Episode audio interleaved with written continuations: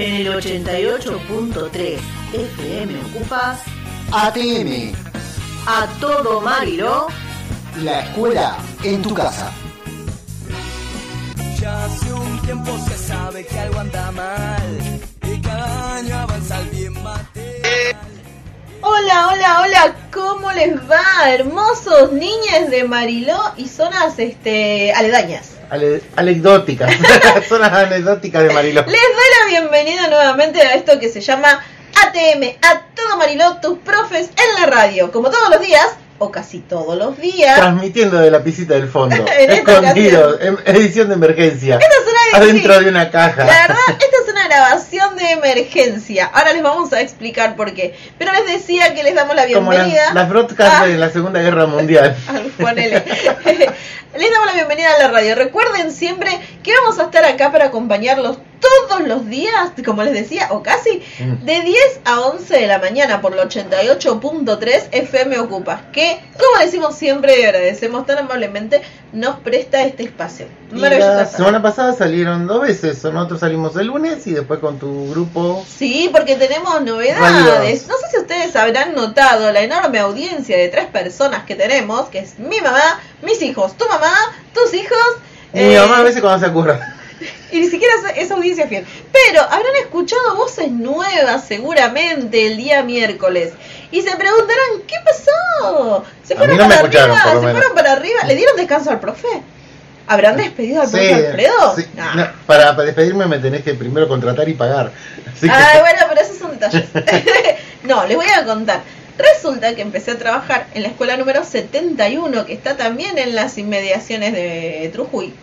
Y me encontré, porque la vida es una serie a veces de casualidades o causalidades, me encontré con un profe que hace radio, que cursó conmigo en la universidad, eh, que es que él es locutor, hace mucho que hace radio, él es periodista, Ah, Guillermo es peri- Amaro. Ah, Guillermo es de, de veras. ¿Eh? Es periodista él, ya él de es veras. perio, él es perio, y yo era plan y en la universidad era toda una cuestión. Eso La guerra plan y perio. Ajá. Entonces, él es perio. Y nos encontramos y dijimos, le digo, pero yo tengo el programa de radio, así que si vos haces radio, hagamos el especial de la 71. Y decidimos que vamos a hacer todos los miércoles el especial de la 71. ¿Qué o te sea, parece? una escuela que va a transmitir en vivo por...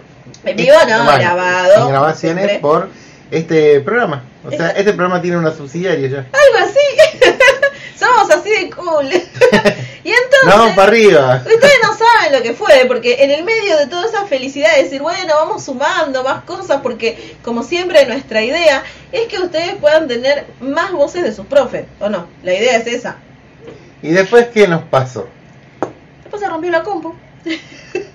A- aún no sabemos si la compu, cable canon, micrófono, fichas. No sabemos. Estamos probando es que de todo y sigue todo saliendo mal. La compu se mandó a arreglar, se le puso discos nuevos, se le puso un montón de mimos, y aún así... Yo le pegué una limpieza y aseguro que con eso aboné toda- todos los tomates cherry que tenemos creciendo atrás, porque tenía mugre. Digo, si está encerrada en una pieza bastante ascética, ¿cómo puede juntar tanto polvo? No sé cómo junto tierra, pero Es una aspiradora. Es una aspiradora. Y bueno, entonces descartamos, no es la compu. eh, el micrófono sigue sin funcionar. No sabemos si es la ficha de audio o qué, pero la cuestión es que en estos momentos, y Alfred les decía, transmitimos desde la piecita del fondo porque estamos haciendo el programa con un teléfono. Sí. Uno. Eso que escucha- escuchan, como no tenemos el otro micro, son los vecinos. Cerrá la ventana. Acabo de cerrar la ventana para aislar de tanto ruido, porque tengo mis indiecitos que dicen, hola, profe, hola, no, No, no, no, yo hola, digo. señor, A la vecina. hola, vecino, y están, y están, y uno está trabajando atrás, y hola, vecino, vecino, vecino, vecino, Y cuando le decís qué, te vecino", dicen, no, hola.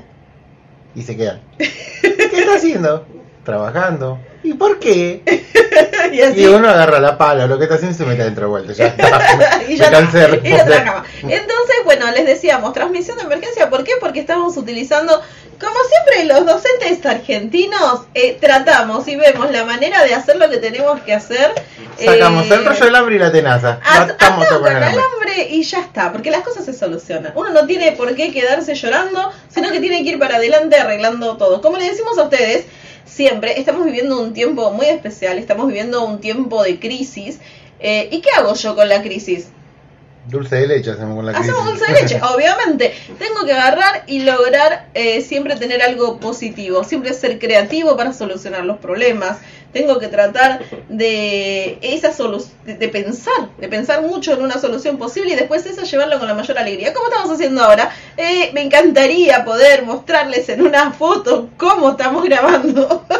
No, es muy, muy, muy envuelto en cables, libretas, eh, Trípodes. el termo que está ahí en el borde, el trípode en el otro, la silla. Recién me llevé puesta la silla de ella, por ejemplo, quise levantar y ¡pum! Y yo digo, ay no, si llega a tener mi teléfono muere. Me preocupé más por eso. Pobre. Así que bueno, eh, con todo cerrado, porque como este teléfono, este el micrófono del teléfono no es direccional, uno no puede aislar el sonido de afuera y toma todo el sonido. Así que si escuchan, eh, por ejemplo, maullido de gatos, son mis gatitos que andan Claro, no tiene la compresión de sonido que tiene, sino que toma eh, todo ambiental, todo, agarra. todo, todo. todo. Entonces procuramos eh, Espantamos los mosquitos, lo mínimo que puedo hacer para que no esté... Tampoco hay ventilador, o sea, me estoy muriendo de calor. Sí, está muy lindo esto, ese. Ese- Es bueno, pero no importa, estamos acá, estamos acá para hacerles compañía. Estamos acá para recordarles lo más importante, tienen que hacer la tarea. Para Sí. recordarles que tienen que cuidarse, estamos en ASPO. Aspo, aspiramos. ¿Qué es Aspo? No sé. Eh, una... Aislamiento social Ah, y porque Aspo me, obligatorio. parece- me suena a estación de servicio de GNC. No sé, a mí me sonó, me sonó a Aspen. Aspo es Aspro, ah, Aspro era la... la- Estamos en un tiempo de cuarentena, si bien ustedes están observando que hay muchas cosas que ya están abiertas, que se puede ir a comprar, que, que la gente anda en la calle, eh, así, como Todo libre. todo libre, de todas maneras. Algunos sin barbijo, sin nada, ya no le dan bola a con nada. el barbijo en, la- en el mentón, Sí, la... que no lo comprendo, pero bueno. El barbipero. Aún así, se tienen que cuidar mucho. O sea, uno no les va a decir que salgan. El tema es este: con el virus vamos a tener que aprender a convivir de alguna forma. Eh, porque no podemos vivir eternamente encerrados. Sí, lo más posible, obvio, para Aunque seguir cuidándonos. Eso de Yo ya me acostumbré, soy una ratita. Yo me das un sucuchito y me meto y soy feliz. Siempre que tenga internet. Sí, Entonces, te corta internet. Ay, ahí Dios. ya no entro en crisis. Entonces, ¿qué es lo que voy a hacer siempre que decida salir? Barbijo, alcohol, eh, desinfectante. Siempre voy a tener que tener esos cuidados que La son distancia súper, prudencial súper entre, importantes. entre los otros humanitos que estén por ahí dando vuelta. ¿Y por qué? Porque se descubrió hace poco eh, que el virus sobrevive 10 horas en el aire. ¿Qué quiere decir esto? Que si yo me saco el barbijo y hablo, el virus flota, se queda en el aire. Y si tengo una persona cerca, la puedo contagiar. En circunstancias de días de ventosos como el que estamos transmitiendo ahora, que tenemos viento en superficie, viento desde el sudoeste, Así que, obviamente, me voy a cuidar mucho. va a dispararse Bien. más lejos si vos estás hablando más lejos de tu... Exacto, de tu y si zona hago actividad física más, porque sale con Oh. más fuerza todavía. Entonces, voy más a que estás tratar. respirando por tu vida en ese momento. no llego, no llego. Maldito, una cuadra tenía que correr. Bueno, bueno, hoy tenemos un montón de cosas, como siempre.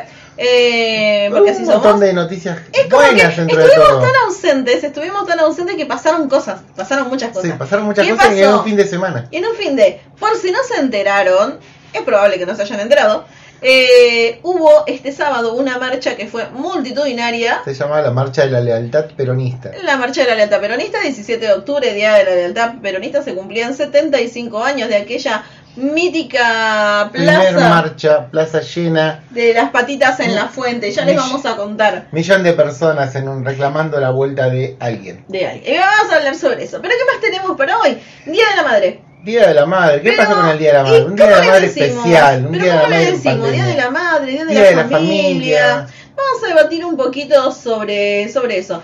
¿Qué más tenemos? ¿Algo más era así? Internacionales, Internacionales. elecciones en Bolivia. Luego de ese golpe de Estado que sufrió el año pasado, volvieron las elecciones. Y arrasó Evo Morales, hubo- el candidato Evo Morales. Eh, arrasó. Y hubo cosas muy raras, como preparando un fraude, pero cuando se dieron cuenta, para disfrazar ese, esa victoria del partido del MAS, tenían que hacer un fraude muy, muy evidente y tuvieron que reconocer que habían perdido. Y en el medio De todo eso vamos a analizar las fake news que estuvieron circulando. Uf, hubo como- Tanto sobre la marcha como sobre lo que sucedió con, con- con nuestros hermanos Y- latinoamericanos de Bolivia. Para que se den una idea, según Clarín todavía hay segunda vuelta. Bueno, pero no, no vamos a desglosar eso ahora. Y todo esto, todo esto amenizado con una playlist de emergencia. ¿Por qué?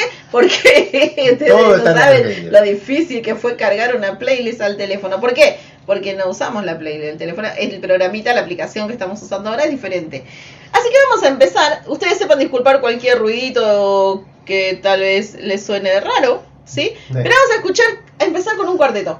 Ah, el cuarteto de fines de octubre. Sí. ¿Por qué?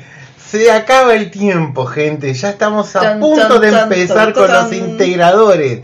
Así que tienen que entregar los últimos trabajos. Entreguen la tarea.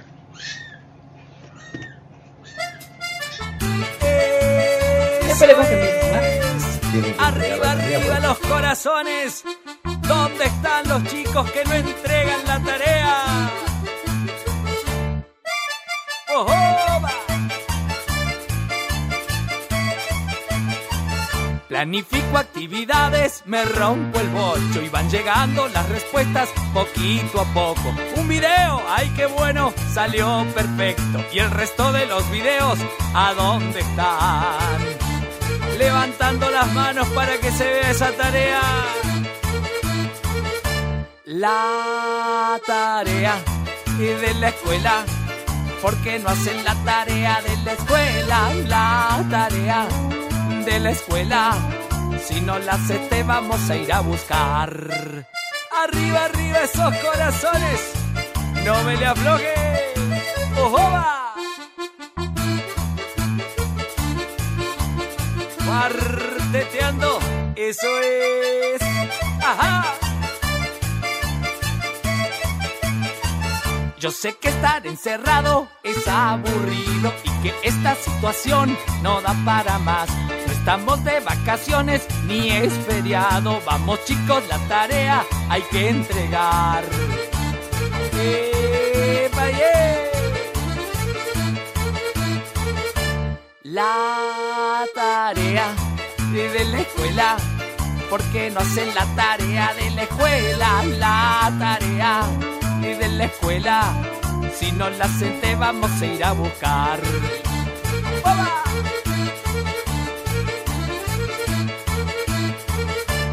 La tarea de la escuela. ¿Por qué no haces la tarea de la escuela? La tarea de la escuela. Si no la haces, te vamos a ir a buscar. ¡Ojoba! A ver, chicos, si entregamos la tarea a tiempo. Arriba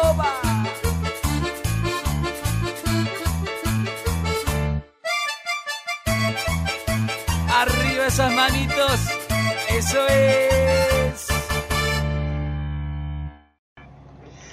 Bien. Eh, espero que haya pasado dos cosas. Primero que hayan bailado, bailado a conciencia de saber Ya hayan que- escuchado bien la letra, lo que quiere decir. Entreguen la tarea. la tarea. Bueno, les voy a contar ahora, esto es muy importante, porque quiero que sepan cómo, qué va a pasar de ahora a fin de año. Hubo mu- mucha cuestión dando vuelta, entonces vamos a empezar a poner blanco sobre negro para que ustedes puedan vez. ir comprendiendo. Hubo un documento que estuvo circulando entre los docentes, que es una nueva disposición de provincia. Les cuento La que número tenía... 500.324 No, no, de esta en pandemia. particular tenía 400 hojas más dos anexos de 50 cada uno. Sí, por si las moscas, por si no, no leímos nada durante toda la pandemia, ¿viste? No, no, pero está bien y te digo por qué. Eh, en eso, en esos documentos, uno puede leer un nuevo concepto que se llama contenidos prioritarios.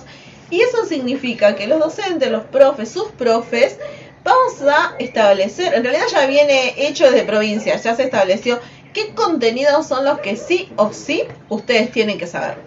Sí o sí los tienen que saber. O sea, se llama, no es todo el contenido que tendrían que haber visto en el año, es solamente lo que consideramos más importante, lo que sí o sí tienen que saber para poder pasar de año. Esa es una de las cuestiones eh, y sus profes se los van a estar comunicando, eh, Por que en una o dos semanas. en tu materia, ¿qué fue el contenido básico que prioritario que te dieron? Eh, yo tengo muchas materias, pero te digo por ahí Una, una, una. Yo tengo un problema en particular, porque no está dentro de lo que es ese documento las materias orientadas, no está Bueno, yo te comunicación. explico que la mía eh, son procesos históricos. O sea, línea de tiempo, saber eh, mapas y toda esa cuestión de macro. En lo, en Claro, lo que es la historia no el detalle. No el detalle. Entonces, eso ya lo tenemos. Ya está. Los chicos están viendo conmigo Google Earth, por ejemplo, y vemos grabaciones de pantalla de los mapas eh, con acercamientos eh, satelitales. Así Eh, que pasó un auto recién. Sí. Bien. Uy, está hecho pelota, pobre. Eh, en mi caso, por ejemplo, tengo la suerte, eh, por una parte es una suerte tener la libertad de decidir en lo particular cuáles son los contenidos prioritarios de mi materia y por otro lado es mucho más trabajo porque para mí todo es importante y realmente hacer un Sí, recorte eh, me a los cuesta docentes mucho. nos piden hacer un recorte y ya nosotros no hicimos un recorte.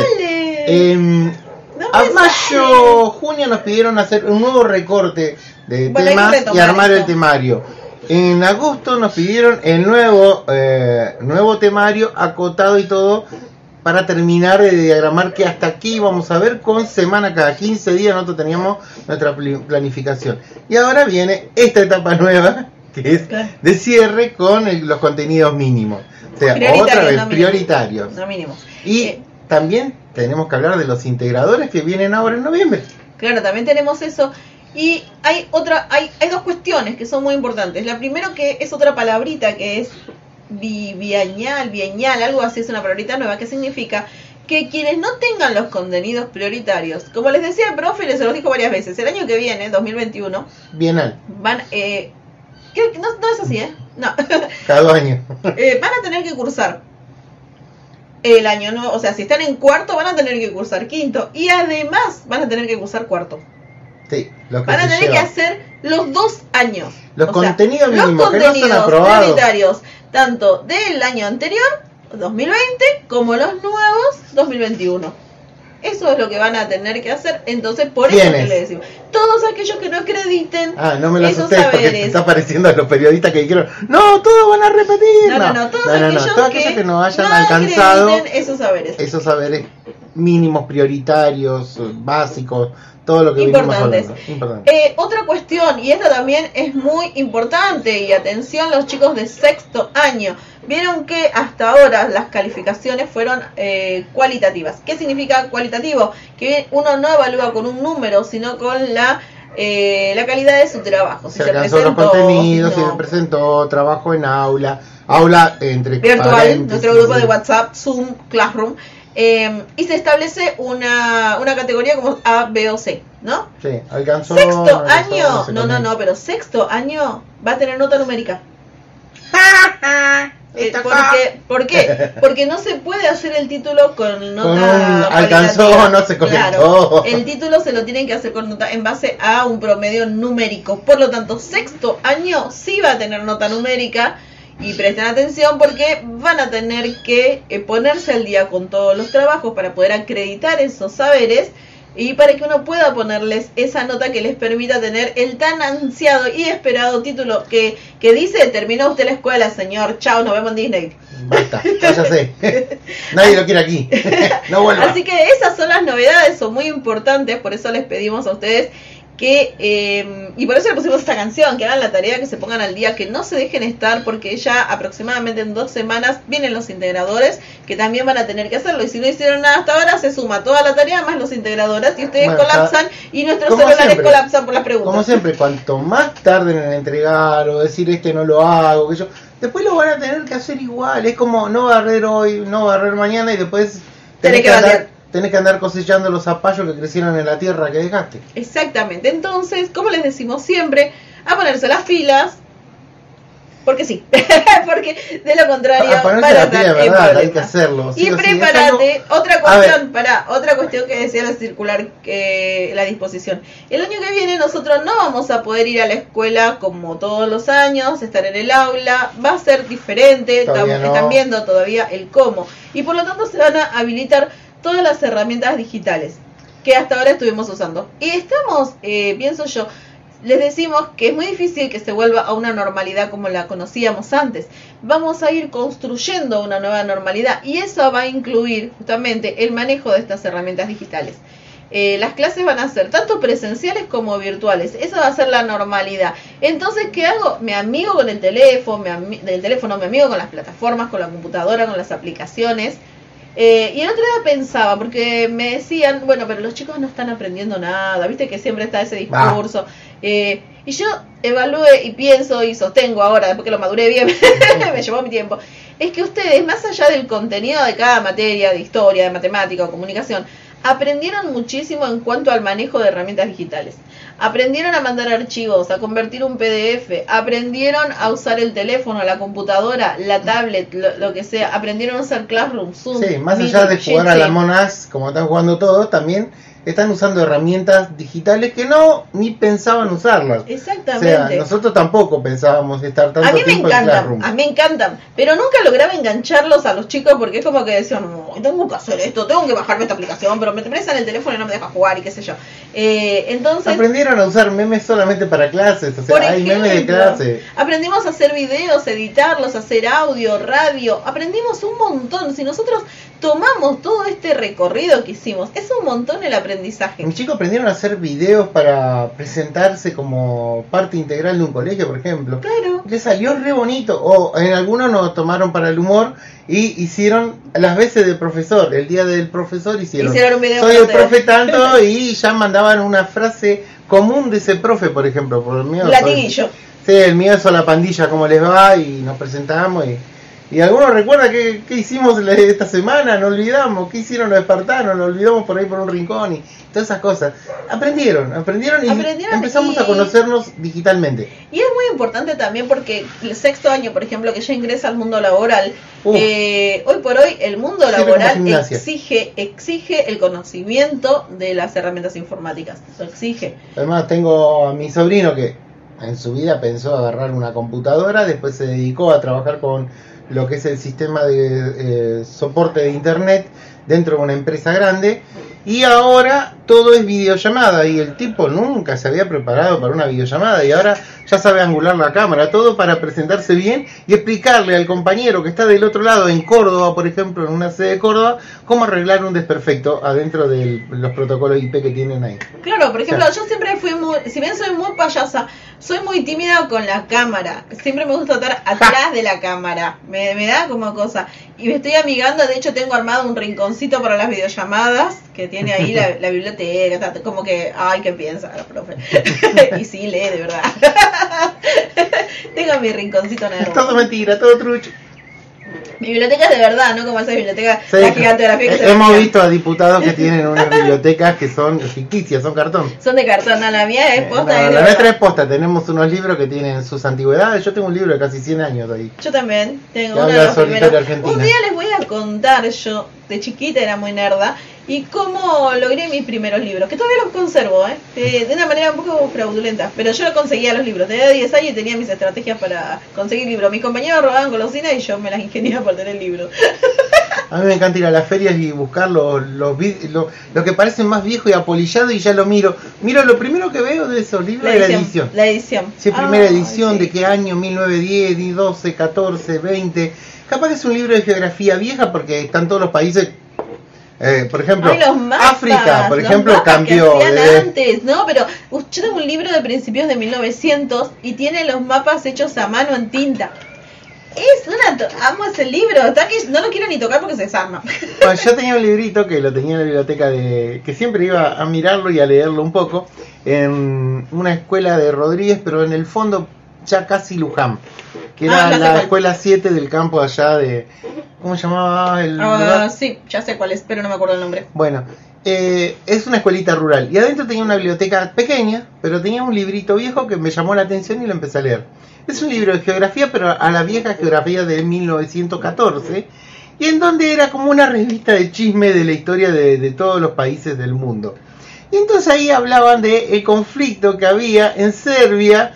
¿Cuándo existía Serbia? No, cuando Serbia era todavía antes de ser Yugoslavia, vuelve a ser Serbia después, Ah. ahora en la actualidad. Antes de ser Porque yo Yugoslavia. sí sé que en un momento puede ser.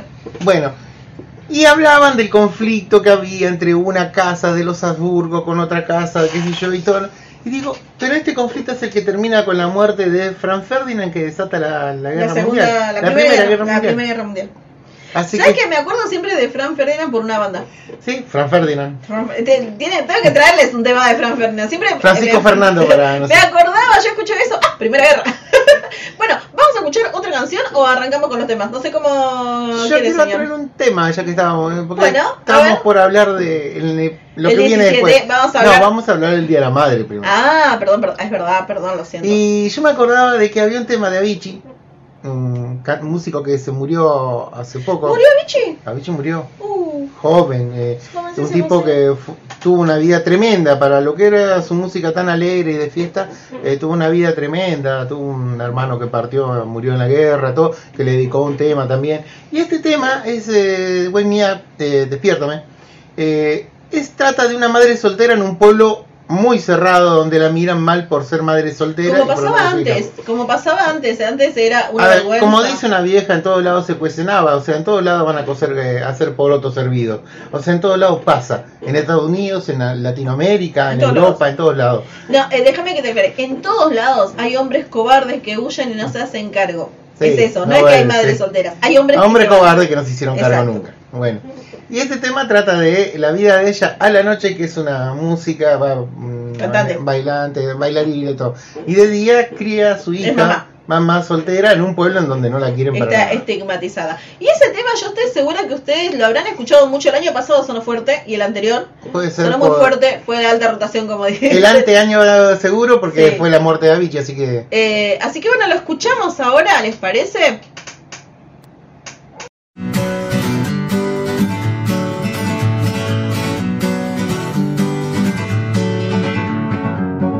Feeling my way through the darkness, guided by a beating heart. I can't tell where the journey will end, but I know where to start. They tell me I'm too young to understand. They say I'm caught up in a dream. Well, life will pass me by if I don't open up my eyes. So that's fine by me. So wake me up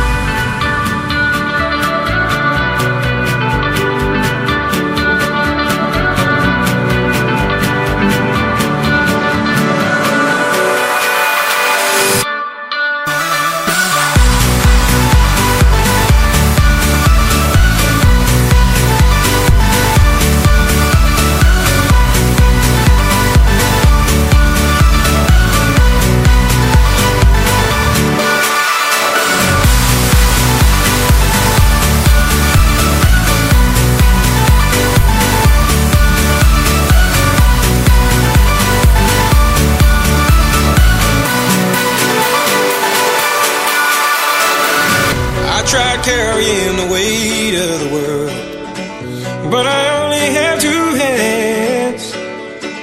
Hope I get the chance to travel the world, but I don't have any plans. Wish that I could stay forever this young, not afraid to close my eyes. Life's a game made for everyone love is the prize. So wake me up when it's all over.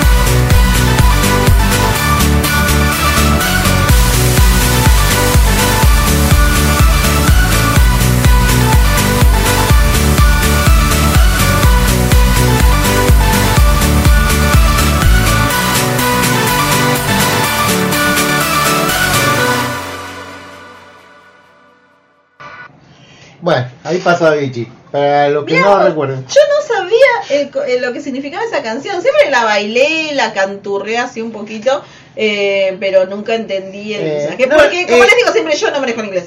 No, y aparte que esta música a vos te da para un ritmo de, bueno, un baile, un boliche. Y como hablábamos también de los de Pitch Mode y muchos otros, hacían ese tipo de música que era bailable, pero tenía una letra eh, muy brutal, porque generalmente esta gente eh, padece ciertos eh, Sí, trastorno. trastornos. ¿Te acuerdas cuando hablábamos del...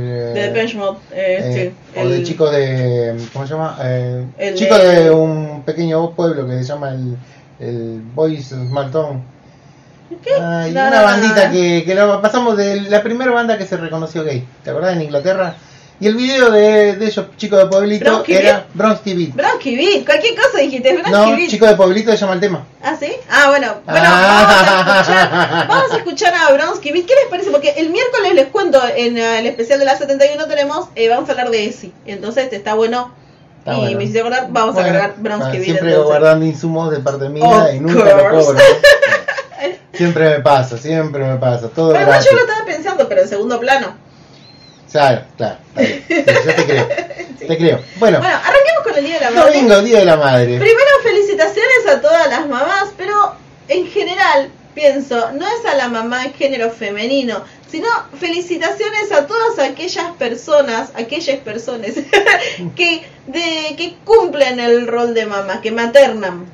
Que ¿no? materna Ya sí, sea ya, un papá eh, que se hace cargo, una tía, un una prima, grande, una abuela, alguien que se hace cargo. La porque- persona que materna, que es la que lleva adelante el rol de mamá en la A mí familia. me gustó que eh, dice, había un- una especie de gif, un meme que decía, eh, mi primer tatuaje es eh, gracias a mi madre y es el ombligo.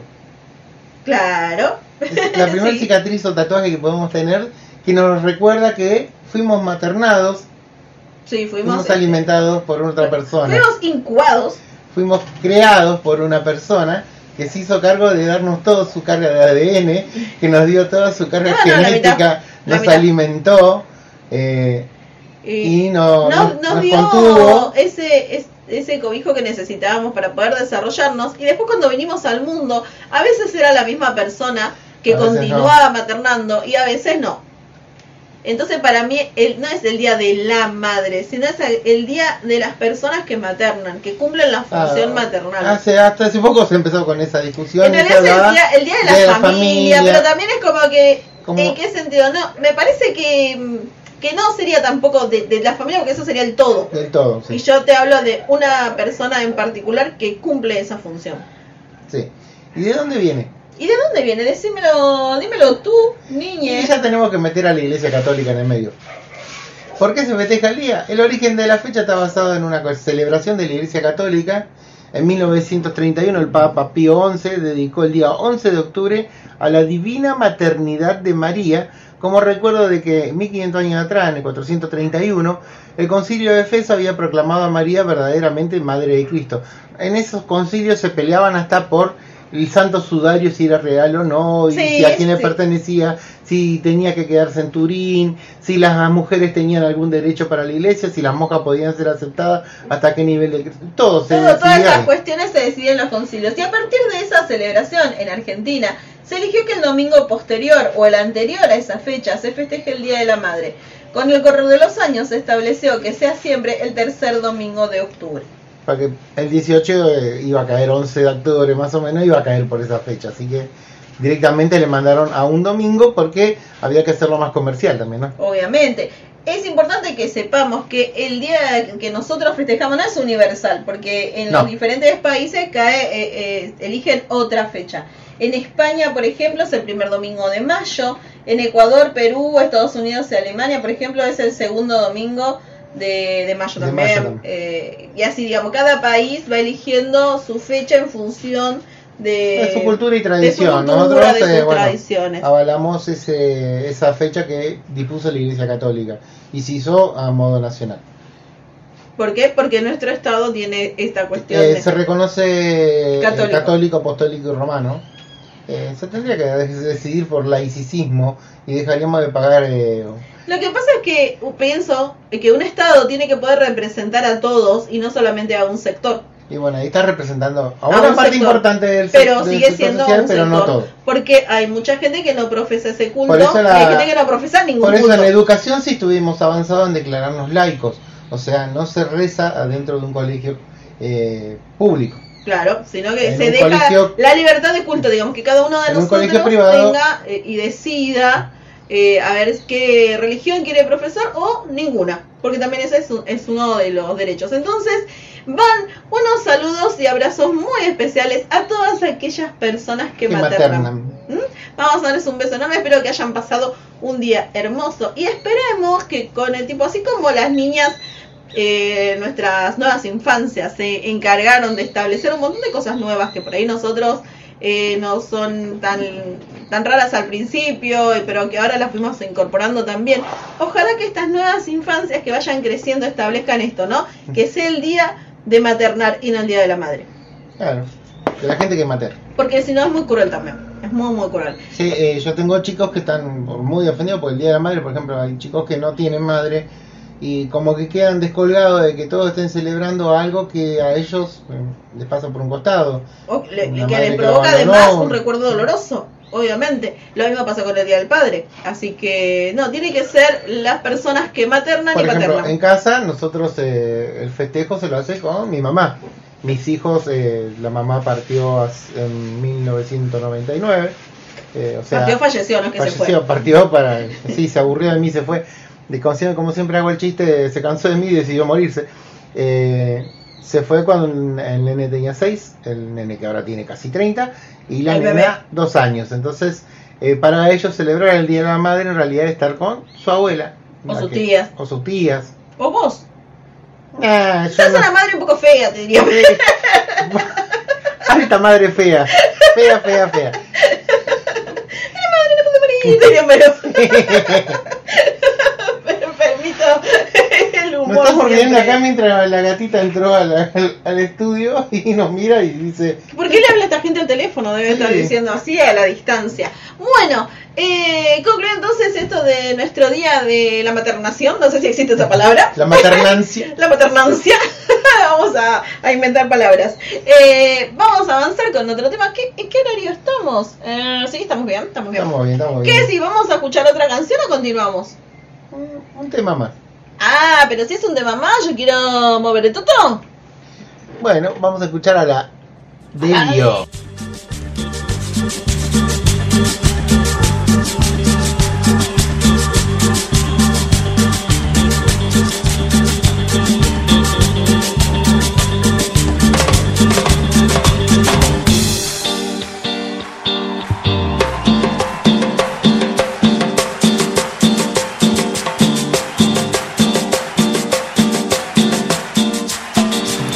noche al amanecer, pensando de la noche hasta el amanecer.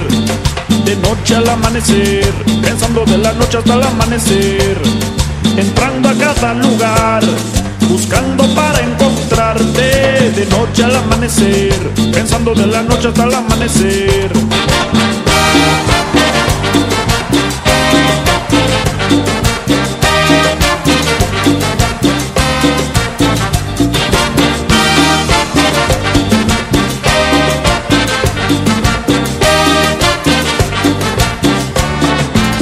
Noche al amanecer, pensando de la noche hasta el amanecer. De noche al amanecer, pensando de la noche hasta el amanecer. Entrando a cada lugar, buscando para encontrarte. De noche al amanecer, pensando de la noche hasta el amanecer. Anhelo volverte a ver, canto para que escuches y me puedas ver. Anhelo volverte a ver, canto para que escuches y me puedas ver. Una sonido más, una vuelta y un salto que te hagan vibrar. En una noche de luna tomando su agua bendita camina bajo de un puente buscando esa piedrecita. Camina y sigue buscando este recuerdo preciado para alegrarle sus días de pena y sabor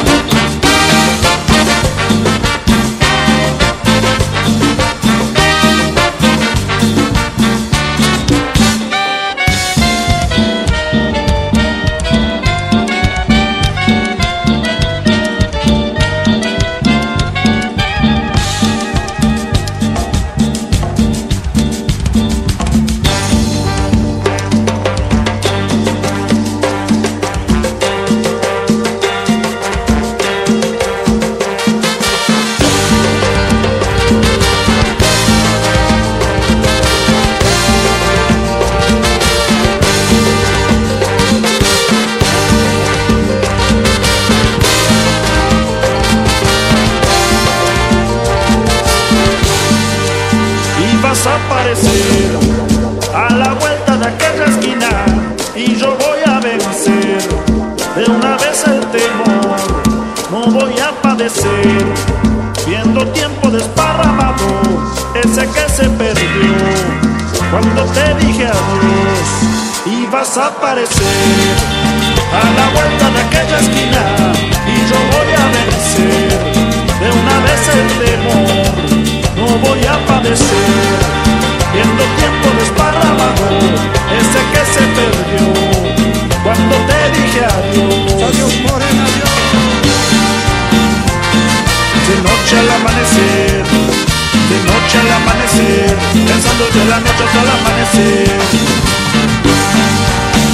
Pensando de la noche hasta el amanecer, de noche al amanecer, pensando de la noche hasta el amanecer.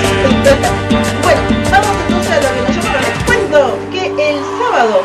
fecha súper especial. Y mientras lo conversamos, les voy a pedir que pongan la paz, se den unos mates. eh, y que abran la carpeta como les digo siempre y mientras hacen la tarea nos están escuchando ¿Qué te Algún profe seguro le habrá dado como tarea, che, ¿qué pasó el 17 de octubre? ¿Qué pasó el 17 de octubre? Allá hace 75 años. 1940 y pico, ¿a quién? Eh, Sácame una duda porque tenía una discusión ayer y no sabía si era el 45 o el 43. 45. Gané. Así te lo digo, gané. 45 más 75, 2020. Bueno, no importa.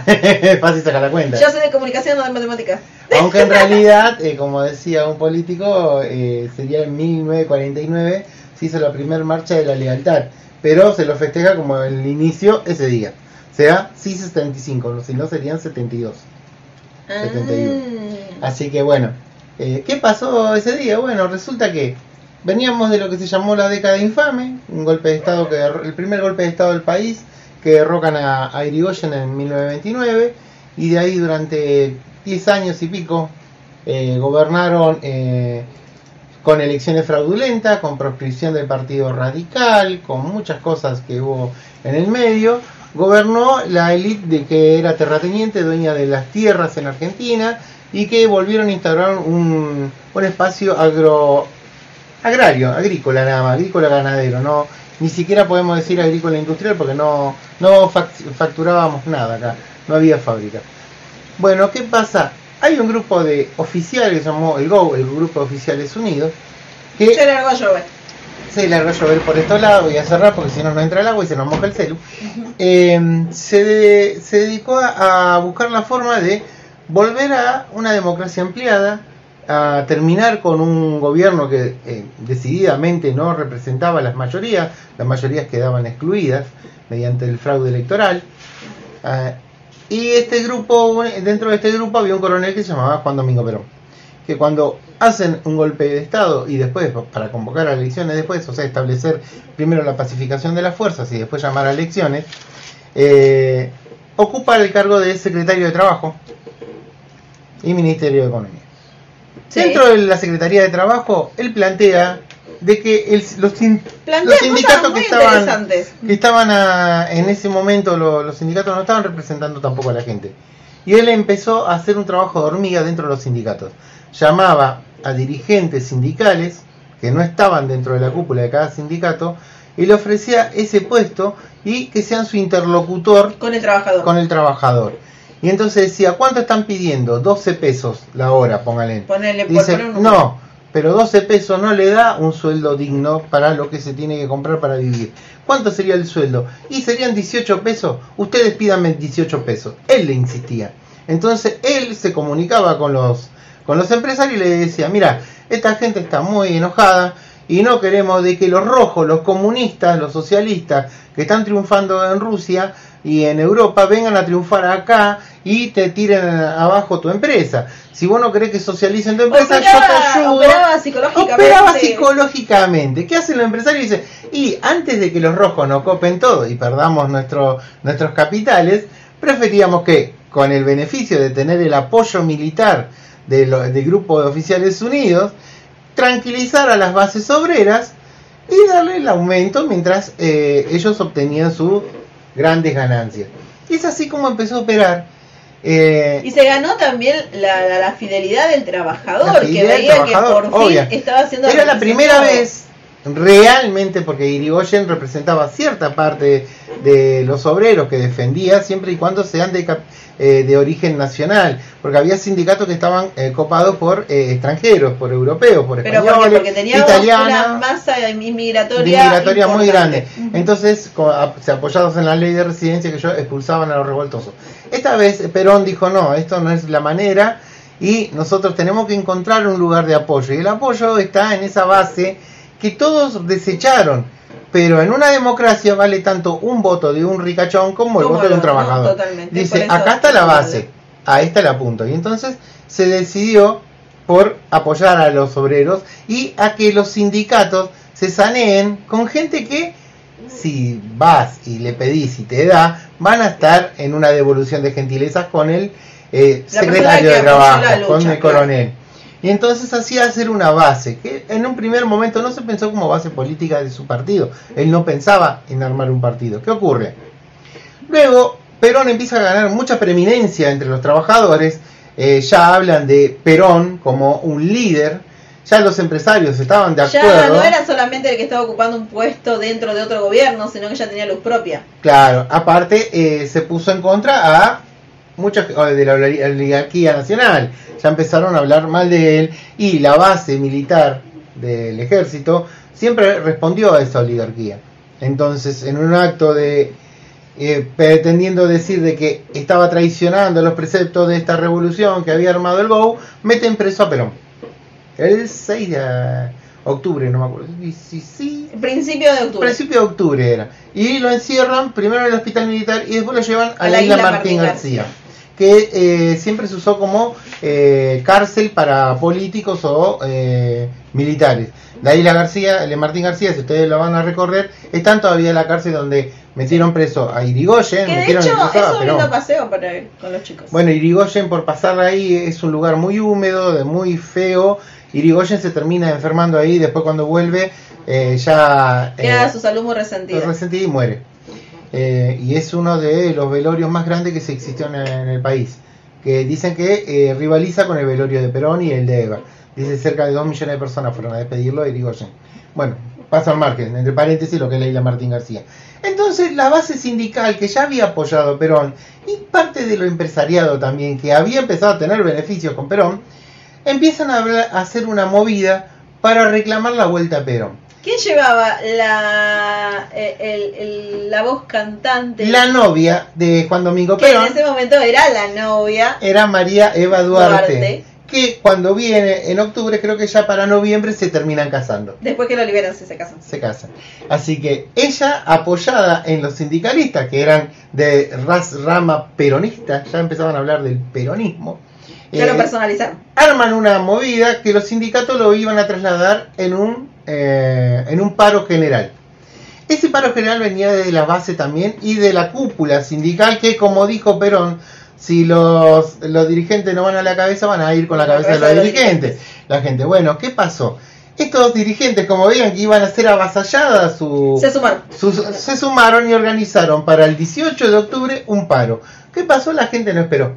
La gente se empezó a volcar automáticamente, siguiendo a los líderes sindicales de Baja Baja Calaña, como que dicen los segundos al mando, aquellos eh, delegados Iban, lineales, hay, iban. hay imágenes eh, icónicas. El, el Cruzando el colectivo, riachuelo. el colectivo lleno, lleno, lleno. cruzando que en barca por el riachuelo. En ese tiempo el riachuelo, donde está la cancha de boca, chicos, para que se den una idea, vieron que hay dos puentes. Uno que es el puente antiguo, que se cruzaba por ahí, y después el puente nuevo, que es de cemento y todo. Pero al costado había una zona en que se trasladaba a bote a los trabajadores para trabajar en capital toda la madrugada. Cruzaban el río eh, con maromas, o sea, unas cuerdas puestas ahí y llevaban los botes para pasar por barcaza a la gente que vaya a trabajar.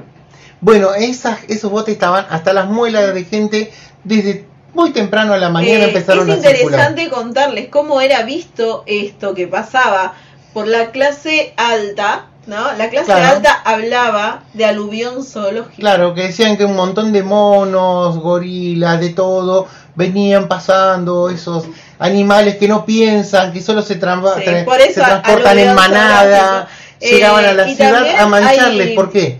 Nunca, nunca, Nunca se habían atrevido nunca nadie. había una, hubo una movilización que se había atrevido a llegar a las calles de la capital. O sea, Eran habían invadido la zona de la oligarquía con sus camisas arremangadas, cosa que era por la pacatería de ese momento. Una camisa remangada estaba muy mal vista. Los hombres usaban la camisa hasta la, hasta la manga Aunque y el saco. Y los trabajadores estaban acostumbrados a remangarse por el ¿Y calor. qué pasó Imagínense en octubre. Se sacaron la camisa y ahí de ahí Andaban en viene lo de los descamisados. Eh, también hay un cuento, si ustedes tienen su profe de lengua se los puede eh, hacer leer. El cuento está escrito por un tal Bustos Domecq, que en realidad Bustos Domecq Es es Jorge Luis Borges. Jorge Luis Borges y Adolfo Bioy Casares tenían ellos dos ese nombre se había puesto para poder escribir ocultos en ese nombre escribieron la fiesta del monstruo la fiesta del monstruo te cuenta eh, cómo veía bueno esta clase Esta ese, clase ese aluvión zoológico Porque, que iba seamos a la capital eh, Borges era parte de la oligarquía. Sí. O se creía parte de la oligarquía. Un día vamos a hablar de Borges. un día sí pero Bien, no porque Y si vamos no a ver que no era tanto eso. como eso. Bueno. cuestión que llegan a la plaza copan la plaza hacía la 9 de mucho julio, calor Avenida de Mayo, todas las calles principales, Rivadavia, Paseo Colón. todo Cierran, se encierran en, en medio de la plaza. Los militares ante esto no reaccionan, reaccionan eh, retrayéndose porque no sabían qué hacer. La orden, no había una orden directa de despejar la plaza, como hoy ya es sistemático cuando hay un gobierno de derecha. Y el pedido que pedía toda la gente era que querían ver al general Perón, al coronel Perón. Es tanta la presión que a la noche se lo va a buscar a la isla Martín García, se lo traen en un barco todo desvencijado, creyendo que si se ahogaba, se ahogaba, qué sé yo. El barco llegó, llegó. Se lo llevó al hospital, primero al hospital militar, que está ahí también muy cerca, en Palermo, y después se lo lleva a la Casa Rosada. Y ahí Perón mismo, hay un audio de Perón que relata qué pasó ese 17 de octubre, y él dice, ¿y qué quieren de mí? Dicen, no, no, eh, queremos acordar para ver qué, quiere la gente y qué yo. Dice, ellos quieren elecciones. Si usted me promete que hay elecciones, yo me voy tranquilo. Bueno, le, le- prometo que va a haber elecciones este año, en menos un año. Muy bien, palabra de honor, palabra de honor. Bueno, y todos se quedan mirándolo a él y dice, ¿qué quieren? ¿Me voy a mi casa? Le dice, no, vaya al balcón y dígale a la gente algo, así se va, porque estarán ahí esperándolo a usted. Y entonces ahí donde hace la locución famosa del 17 de octubre, que él no sabía qué decirle, dice, primero le dije que canten el himno, como para que darme idea de qué voy a decirle a esta gente. La gente, la plaza llena canta el himno y él hace su alocución. Y luego de eso se va a su casa, eh, sale del puesto que estaba, o sea, ya no vuelve, pero se forma por la CGT lo que se llama el Partido Laborista, que va a ser cuando se convocan elecciones, van a poner a Perón en la fórmula presidencial como presidente. Y es donde arrasan con el 52% de los votos. Y ahí inicia la Ahí etapa inicia- del peronismo. Eh, y también inicia el 17 de octubre, se instaurará como el Día de la Lealtad Peronista. Justamente esa es la historia y el por qué. Y ustedes seguramente habrán escuchado, visto fotos de las patitas en la fuente y todo eso. Tiene que ver con esa iconografía del Y siempre lo hacemos, cada vez que vamos a, a la Plaza de Mayo, es ir a sacarnos las zapatillas y poner la pata en la fuente como recordar esa. Yo tengo un montón de fotos de gente de muchas marchas que, Con que han ido con la patita en la fuente porque es icónico. Es como ir a la iglesia de Luján y ir a donde está el agua y mojarte la cabeza con el agua supuestamente bendita que sale de las canillas. Pone. Es algo icónico. Eh, y bueno, este sábado que pasó, eh, se pensó en hacer una movilización eh, Virtual. digital, virtual. Eh, la idea era entrar en una página, una página que estaba preparada para eso, se llamaba 75 Octubres. Pero además, eh, vos podías ir en tu auto, o sea, sin bajar del auto. Ibas a la movilización sin bajar del auto. ¿Por qué? Porque uno estaba el que se marchaba encima. Porque el, Estoy que me marcho encima, como el que es peronista sabe que le, le faltaba marcha. Entonces se organizó eh, esta movilización en auto, la gente se camioneros, y- y diferentes taxistas, sindicatos. varios eh, todos los sindicatos que tenían como base de, de su estructura los medios de locomoción, la UTA, Unión Tranviaria Automotor, Todos fueron. todos se movilizaron eh, con colectivos, camiones, taxis. Y los particulares, las personas, las personas eh, independientes fueron en sus autos, en sus motos y en Al sus principio bicis. iban a ser pocos, era toda una marcha más eh, simbólica. Ya que no podemos Pero, marchar en ¿qué calle. fue marchamos. lo que sucedió? Resulta que hackearon la página y vos no podías ingresar. Se demostró que ese hackeo estuvo hecho por 40 servidores a lo largo, a- en lo ancho del Estados mundo. Unidos, Europa. Se gastaron mucha plata para hackear la página y que las personas no pudieran entrar y poder ¿Cómo se hackea esa página? Se voltea el servidor con un ingreso masivo. Así, exactamente. Un ingreso Entonces, masivo. la gente que dijo, ah, me hackeas la página, yo no me puedo expresar, yo salgo a la calle. Y se llenó la calle. Eh, la gente iba, eh, entendemos que es peligroso por la situación particular que estamos. Las personas, nosotros no estuvimos cuando hubo la. Nosotros nos quedamos hasta la, la una, hasta el momento en que se terminaba la marcha en, lo- auto, en auto. y empezaba la virtual. Y cuando quisimos ingresar, no había forma de ingresar. Ahora, de hecho, Igual volvimos, no pudimos volvimos. bajar un cachito a Plaza de Mayo, estábamos solos, había seis personas y ahí nos volvimos nosotros, pero después, Se cuando se cayó la página, la gente empezó a volcarse a las plazas, a la calle. Fue impresionante la cantidad, todos con barbijo, todos con alcohol, todos con los cuidados Y lo tiene necesarios. y lo que tienen estas marchas que son marchas hermanadas y de tranquilidad. Nunca vas a encontrar a alguno peleando. No, Nunca, no. nunca. Se te cae la billetera, te la alzan y te la dan. Me ha pasado. Eh, fuimos al Chorimóvil. Había así El un, un camión que estaban hecho con lo estaba Le pusieron una plataforma que la, prepararon la gente fuego. del sindicato de la carne era Sindicato de la carne, sí. y estaban haciendo choripanes y justo que nosotros pasábamos rumbo a Plaza de Mayo eh, nos llamaron Y, y, compañero, compañero, tomen, le regalamos esto del sindicato para toda la gente, y para todos los compañeros. rico estaba súper rico No hay nada que hacer. Cuando, cuando es del sindicato de la carne, obvio que el choripán y el asado son de primera. así que bueno eso pasó Eh, ¿y qué, qué fake news tenemos entonces que haya mm, Uf, haya acompañado esto? Bueno, varias. Eh, en principio, eh, el pseudo periodista Feynman eh, publicó una foto, una foto donde se veía que había quedado una plaza llena de basura, llena de mugre, diciendo y acusando a la gente que había ido de que había dejado la plaza en esas condiciones. Y acá salta el alerta. ¿Por qué? Alerta Porque nosotros te enseñamos que cuando vos ves una imagen, antes de compartirla, la tenés que googlear. ¿Sí? Googleas la imagen y te vas a dar cuenta de dos cosas. Primero, era de hace muchos años. Segundo, no era de Argentina. La foto que publicó ese señor no era una foto de la plaza, era una foto que tenía como tres años de antigüedad y de otro país. Ni siquiera era de acá, era de un país europeo. No era una o sea, foto fue una nuestra. fake de la fake. Exactamente. Y eso fue compartido y de hecho se sigue compartiendo y la gente está indignada por, Por la que hicieron, digo, qué raro, porque si te pones a pensar que fue la mayoría en auto, ¿cuánta mugre podés hacer No, en auto? no, Salvo que traigas la bolsa de, de tu casa y la voltees ahí en la calle. Entonces eso, eso no sucedió, chicos. Eh, lo, lo que ustedes están viendo, que yo he visto, que han compartido infinitamente, no es real. Es una imagen que sacaron de, de algún lugar eh, y la postearon como para hacer creer a, a todo el mundo que eso había sucedido. Siempre decimos que la realidad los medios de comunicación la construyen y justamente a veces nos quieren hablando- construir una realidad errónea. Y hablando de construir, pasamos vuelta de página porque se nos acaba el tiempo, sino y vamos a hablar de lo que pasó el domingo Creo que en se Bolivia. nos- sí, se nos está yendo el tiempo, Sí. ya está. Nos queda mínima. No sé si lo querés hablar mañana, tranquilo. Lo hablamos es un tema largo. Lo hablamos mañana. Es un tema largo, eh, es un tema que da para que reflexionemos también y analicemos, porque hay bastante fake news circulando.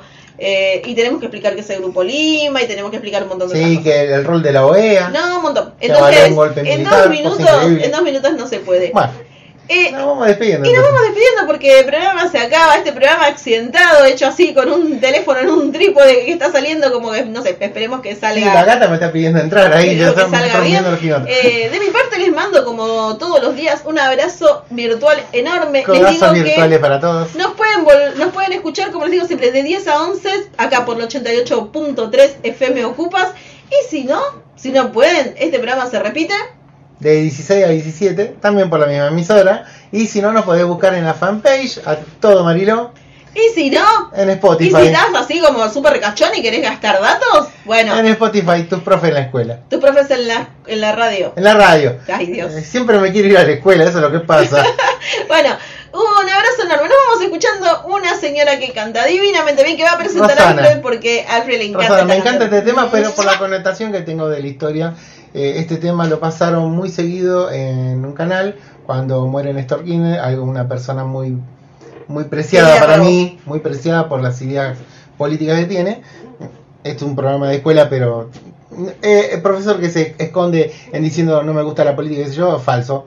Falso. Es que todos tenemos un posicionamiento Mi ahí. postura y es sincero decir, yo me paro de este lugar para contarte la realidad. Es como un sinceramiento. Y vos después. Hace lo que quieras, pero ya sabés de dónde viene el palo. desde dónde viene Y si vos no estás de acuerdo, tenés mucho. Y yo nunca, nunca eh, co- corto la, la comunicación con mis alumnos. ¿sí? No. Yo soy este palo, por si vos tenés otro, te lo respeto a muerte. Exacto. No voy a andar No, negándote. cada, cada persona tiene todo el derecho de pensar como quiera y por eso no nos tenemos que pelear. Y por Si eso cada vez que me se dicen quiere eso, sembrar el odio, no. Me vos podés pensar lo que vos yo quieres. voy a perfecto. seguir pensando igual. Voy a ser nacional y popular. Yo respeto eh, que todos tengamos la igualdad de condiciones. O sea, es Lo lo, que, que, no se respeta es la falta de respeto, justamente. Falta de respeto, no. o la violencia. Eso no, ese es el límite. Pero si no, después, obviamente, todos los pensamientos son bienvenidos porque lo que hacen es enriquecer.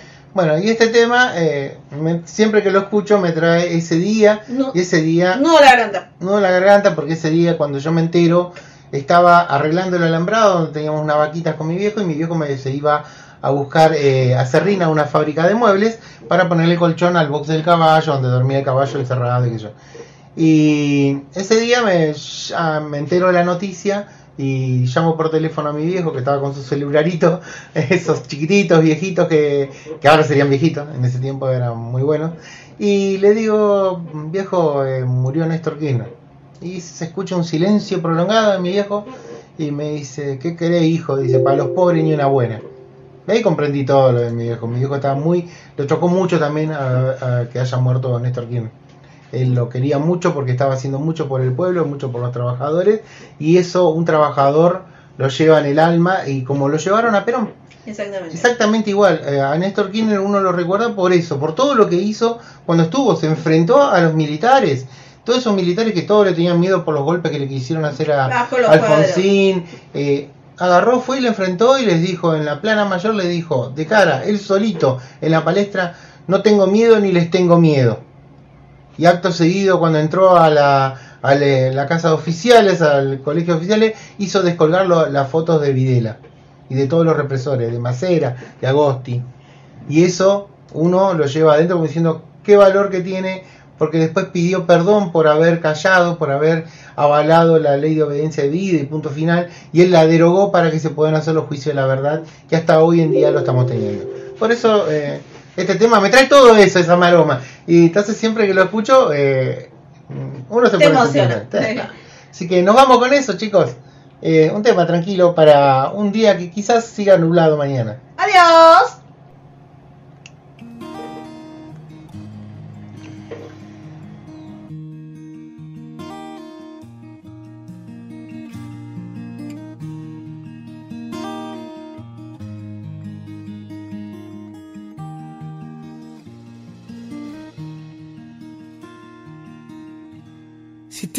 Al niño que llevamos por dentro, si te quitan la teta y te cambian de cuento, no te tragues la pena porque no estamos muertos, llegaremos a tiempo, llegaremos a tiempo. Si te anclan las alas en el muelle del viento, te espero un segundo en la orilla del tiempo. Llegarás cuando vayas más allá del intento. Llegaremos a tiempo. Llegaremos a tiempo. Si te abrazan las paredes, desabrocha el corazón. No permitas que te anuden la respiración. No te quedes aguardando a que pinte la ocasión, que la vida son dos trazos y un borrón. Tengo miedo que se rompa la esperanza, que la libertad se quede sin alas. Tengo miedo que haya un día sin mañana. Tengo miedo de que el miedo te eche un pulso y pueda más. No te rindas, no te sientes a esperar.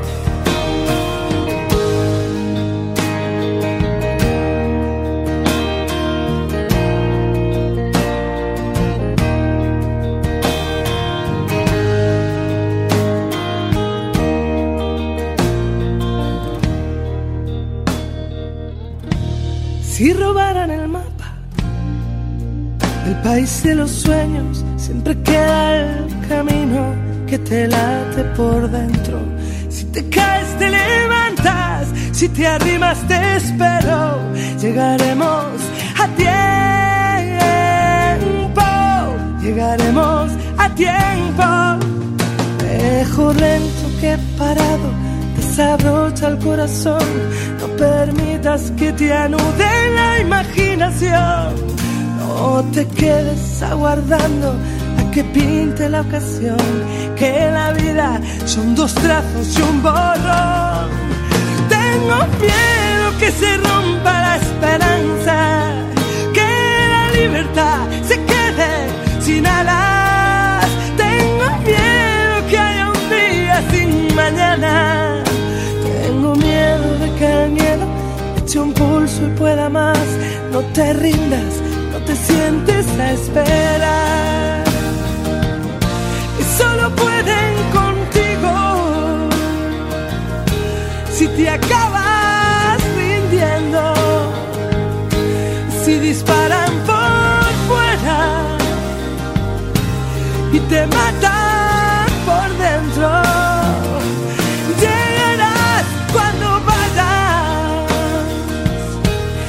más allá